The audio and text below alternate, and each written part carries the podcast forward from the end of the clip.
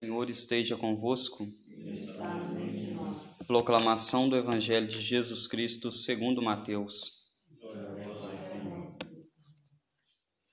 Naquele tempo, enquanto Jesus subia para Jerusalém, ele tomou os doze discípulos à parte e durante a caminhada disse-lhes: Eis que estamos subindo para Jerusalém, e o Filho do Homem será entregue aos sumos sacerdotes e aos mestres da lei. Eles o condenarão à morte e o entregarão aos pagãos, para zombarem dele, para flagelá-lo e crucificá-lo.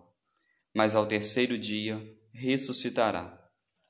A mãe dos filhos de Zebedeu aproximou-se de Jesus com seus filhos e ajoelhou-se com a intenção de fazer um pedido. Jesus perguntou: Que queres?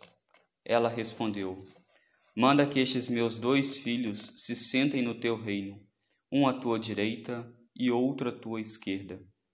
Jesus então respondeu-lhes: Não sabeis o que estáis pedindo. Por acaso podeis beber o cálice que eu vou beber? Eles responderam: Podemos. Então Jesus lhes disse: De fato, vós bebereis do meu cálice, mas não depende de mim conceder o lugar à minha direita ou à minha esquerda. Meu Pai é quem dará esses lugares àqueles para os quais ele os preparou. Quando os outros dez discípulos ouviram isso, ficaram irritados contra os dois irmãos. Jesus, porém, chamou-os e disse: Vós sabeis que os chefes das nações têm poder sobre elas, e os grandes as oprimem. Entre vós não deverá ser assim. Quem quiser tornar-se grande, torne-se o servidor. Quem quiser ser o primeiro, seja o vosso servo. Pois o Filho do Homem não veio para ser servido, mas para servir e dar a sua vida como resgate em favor de muitos. Palavra da salvação. Ave Maria, cheia de graça, o Senhor é convosco. Bendita sois vós entre as mulheres, e bendito é o fruto do vosso ventre, Jesus. Santa Maria, Mãe de Deus, rogai por nós, pecadores, agora e na hora de nossa morte. Caríssimos irmãos, neste evangelho que acabamos de ouvir, Jesus anuncia mais uma vez a respeito de sua paixão. Já é a terceira vez que no evangelho de São Mateus, Jesus fala da sua morte, fala que ele deveria sofrer muito, deveria padecer, deveria ser crucificado, mas que ao terceiro dia ressuscitaria. Após Jesus falar tudo isso, após ele explicar que é preciso que aqueles que querem seguir a ele devem tomar a sua cruz, se aproxima agora diante de Jesus a mãe dos filhos de Zebedeu. No primeiro momento, essa mulher tem toda uma postura bonita, ela se aproxima de Jesus, se coloca de joelhos, conversa com Jesus.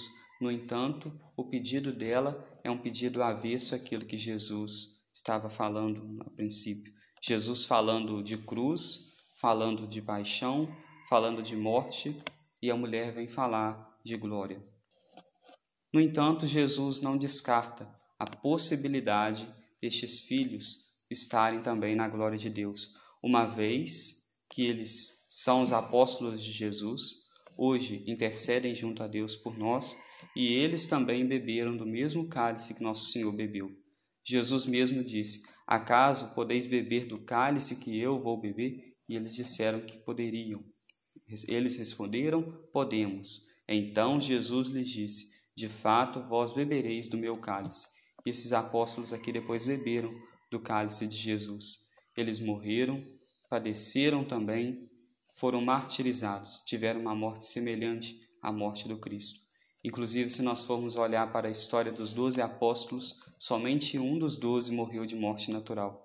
Todos os outros onze apóstolos morreram martirizados, morreram em nome da fé, ou seja, abraçaram a cruz aqui nesta vida em nome de Cristo e hoje mereceram a coroa eterna, mereceram a glória dos céus.